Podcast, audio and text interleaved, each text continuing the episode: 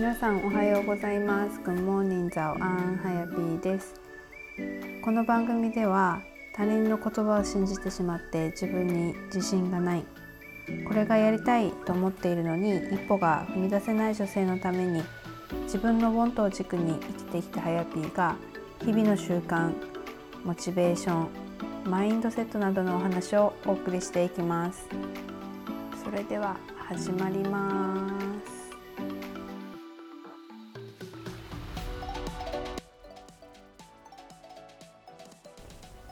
皆さんおはようございます。Good morning ザオアンハヤピーです。今回もこのエピソードを聞いてくださりありがとうございます。最近寒いですが皆さん風邪ひいてないですか？私はもう寒すぎて布団から出れずな朝を迎えたりしています。もうそろそろなんかストーブの時期なのかななんて思いながら過ごしています。昨日おとといおととい、えっと、私のお風呂今借りている借りて住んでいる家なんですけどこのお風呂が灯油で沸かすタイプなんですよね。で、えーと私がここに住んで5月ぐらいに1回灯油を補充してもう散々だったんですよ。20リットルの灯油を、まあ、そのタンクの中に入れなきゃいけないんですけどもうその日雨で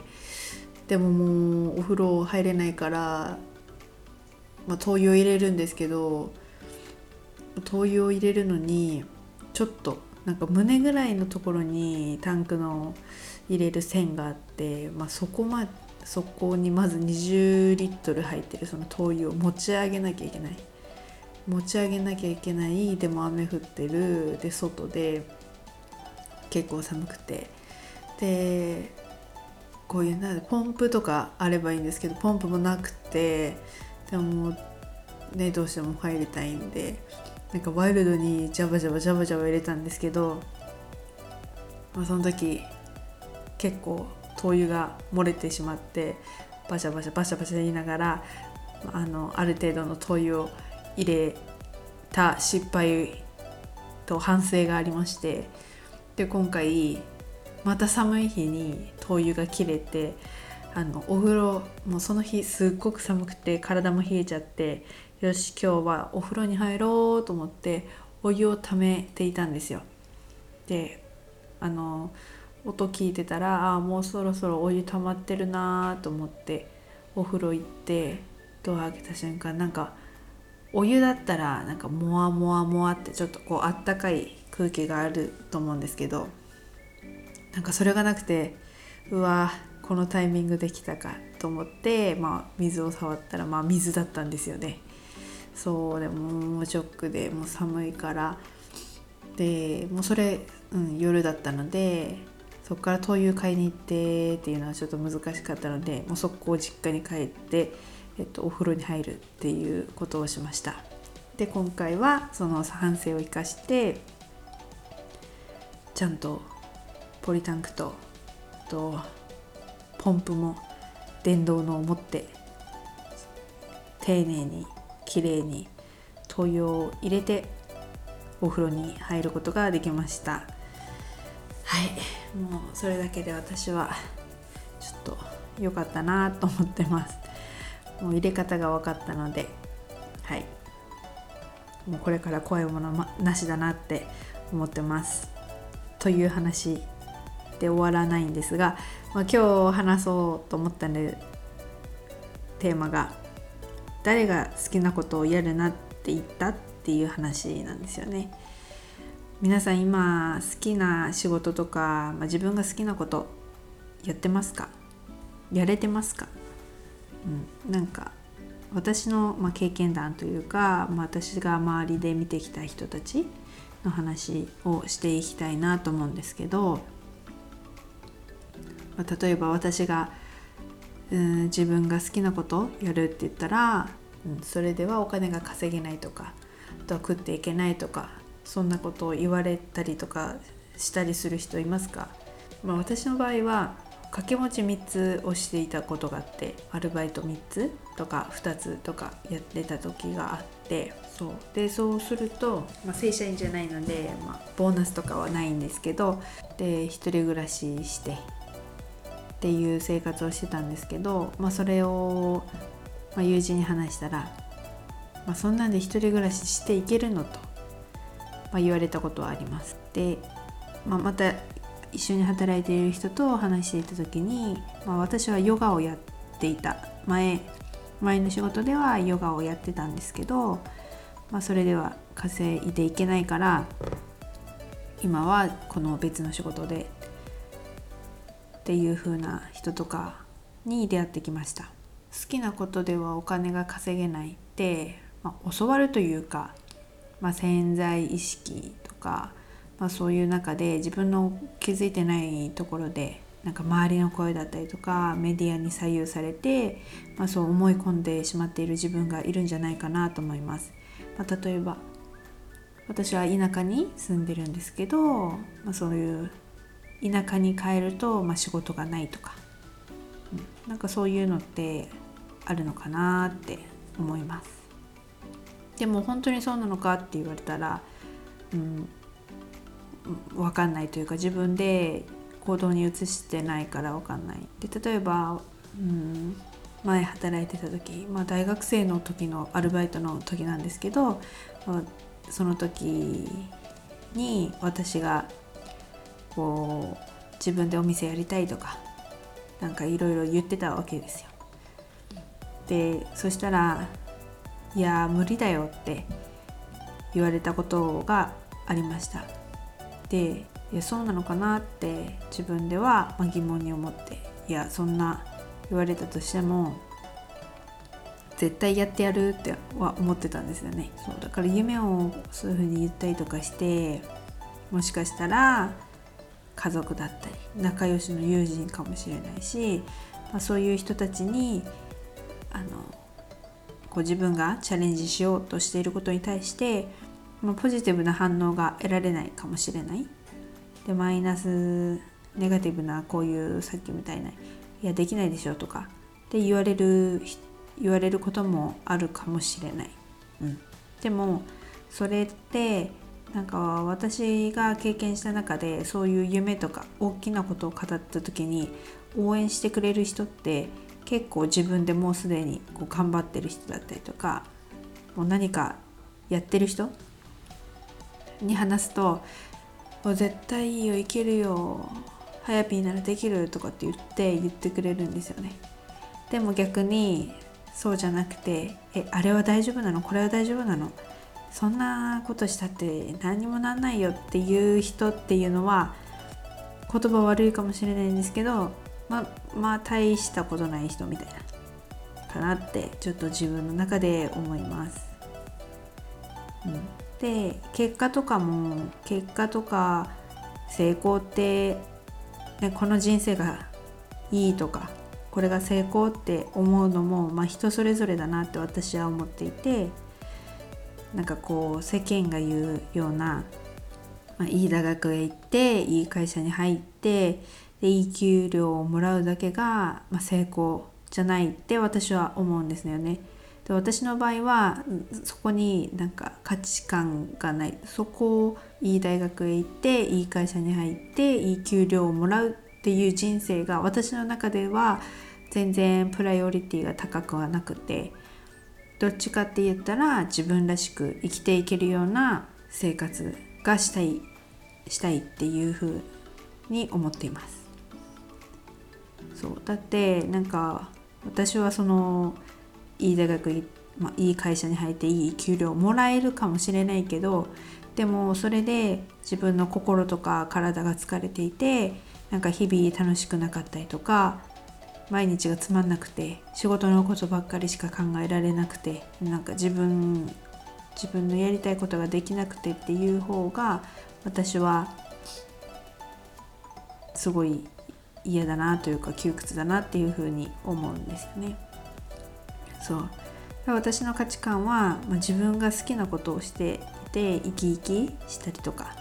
楽しく毎日過ごしていきたいっていうのが私の価値観、うん、なのでそう嫌な仕事を続けなければならないとかでこの仕事じゃないと稼げないとかっていうふうに思ってるっていうのは勝手になんだろうこう周りの声だったりとか、まあ、自分自身がそういうふうに感じてしまっているだけでその正社員じゃなければならないとかこの仕事じゃなきゃ稼げないこの仕事じゃ稼げないとかこの仕事しかないとかっていうふうに思っているのは思い込みかもしれないって私は思ってます。でそれがなんかこう自分が今関わっている、まあ、5人の人が自分自身の平均って言われてるんですけどその近くにいる人たちの言葉だったりとか、まあ、それは会社にいる人かもしれないし自分の友人かもしれないんですけどそういう人に言われ続けている言葉だったりとかあとはメディアテレビとか見ていると、まあ、そういうなんか恐怖を煽ってくるって私は思ってるんですよね。特に今の時期コロナとかのニュースが普通にやってると思うんですけど、ま、今日何人感染しました？どの、ね、どこら辺で感染しました？なんてニュースを見たら絶対にうわまた増えてるとか怖いなとかこの場所行きたくないなとか結構ネガティブだなと思うんですよね。私は今テレビがないのであのテレビがないというかテレビを持つことをやめたのであのそういうニュースとかっていうのは、まあ、自動的には入ってこないですよね。はい、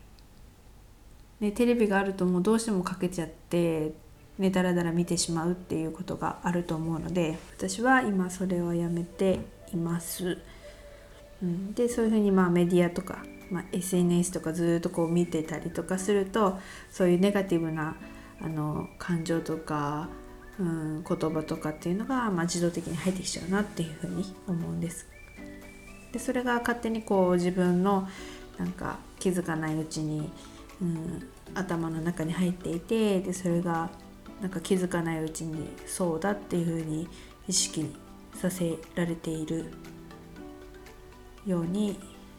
勝手にこうプラプログラミングみたいな感じでもう頭に埋め込まれてしまっていると思います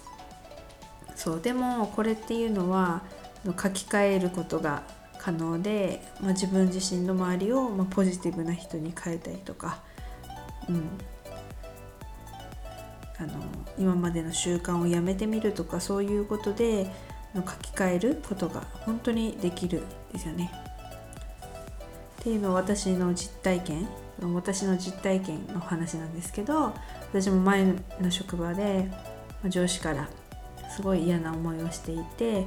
本当にもう仕事も行きたくないし本当にもうやだ行きたくないみたいな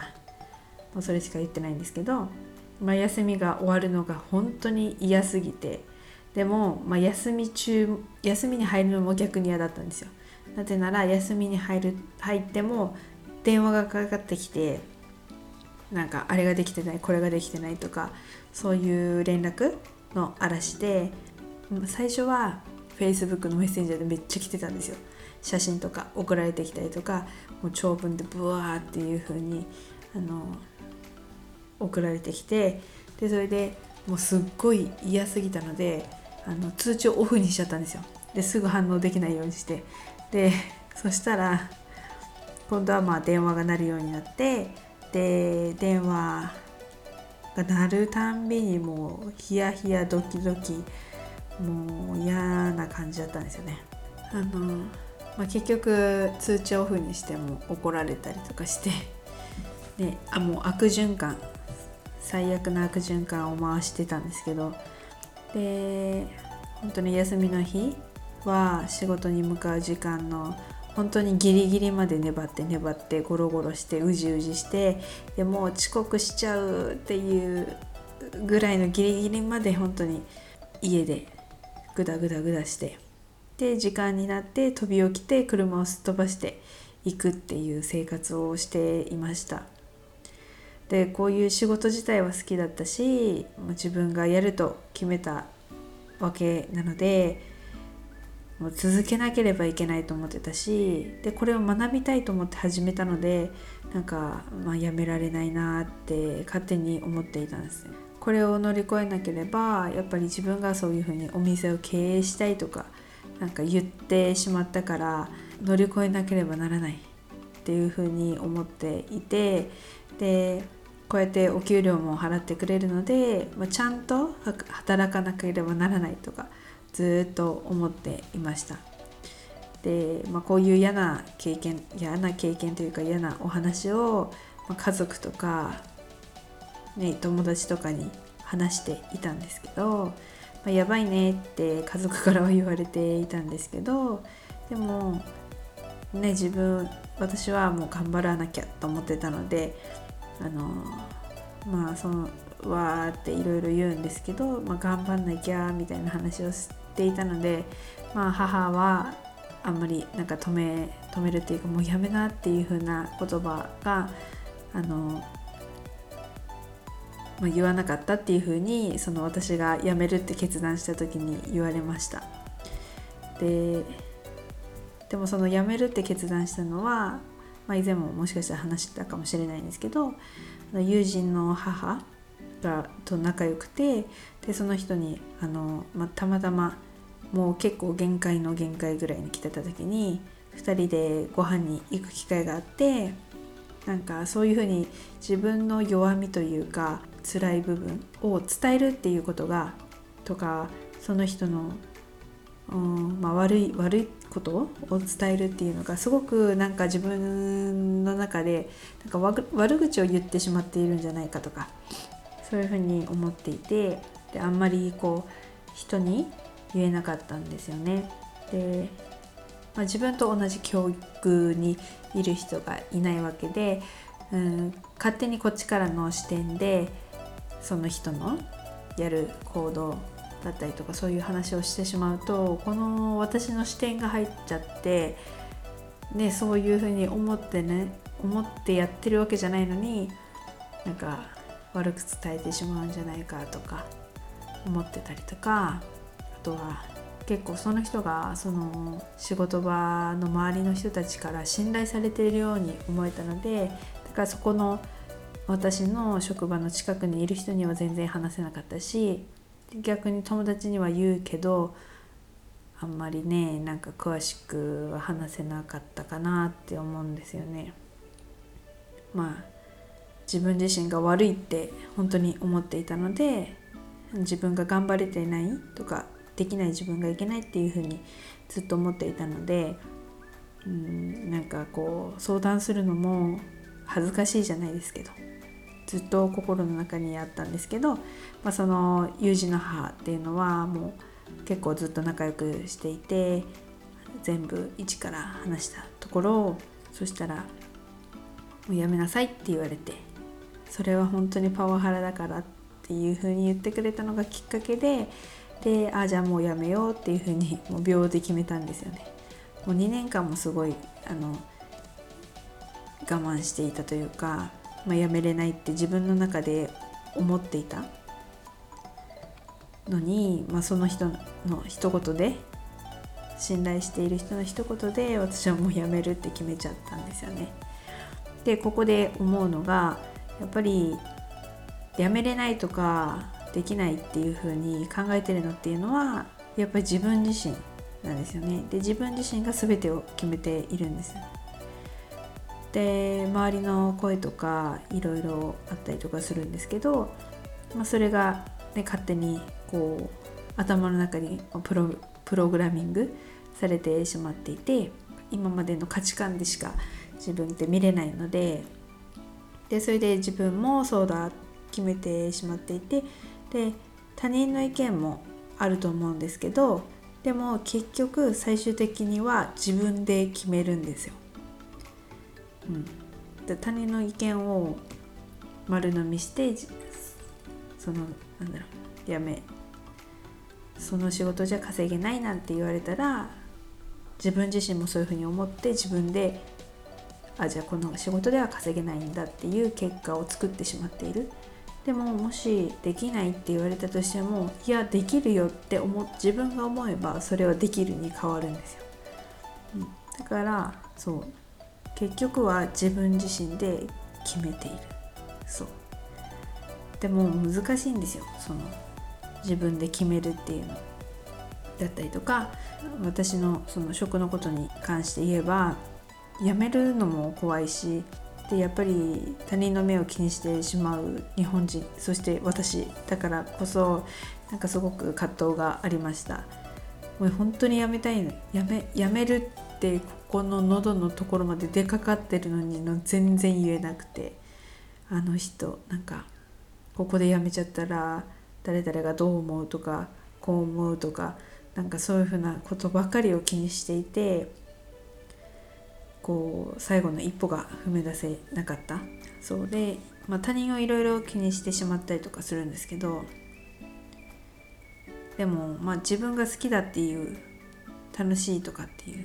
選択肢をしてもいいと思うんですよね。でそん、うん、なんかそういうふうにいろんな「できない」っていう言葉が自分の中にあると思うんですよね自分にはこの学力がないからこれはできないとか自分にその能力がないからできないとか、うん、誰からこう言われたから自分はやりたいと思っているのにできないと思っていることとかっていうのがたくさん自分の中にあると思うんですよね。でもこ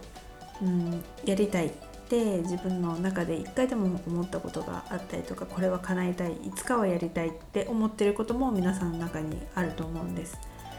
でそれをできないって思っているのは、まあ、自分自身っていう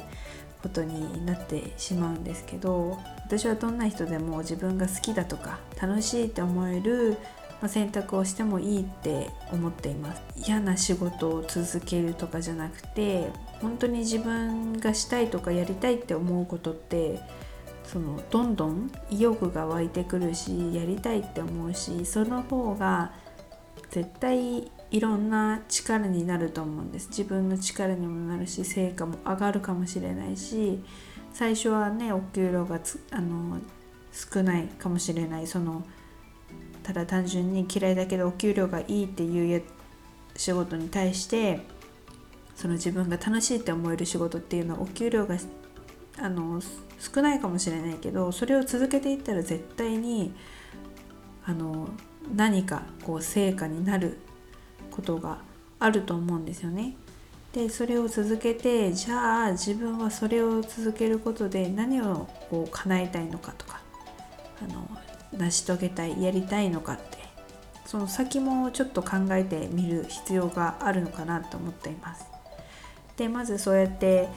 うん自分の中にある制限してしまっている考え方とかそういうのがまずどんな人でも皆さん持ってると思うんですよ。やりたいって思ってることだったりとか、ね、これを叶えたいなって思ってることとかっていうのは頭の中にあると思うので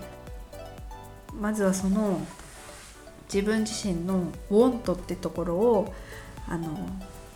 クリアにしてほしいなと思います。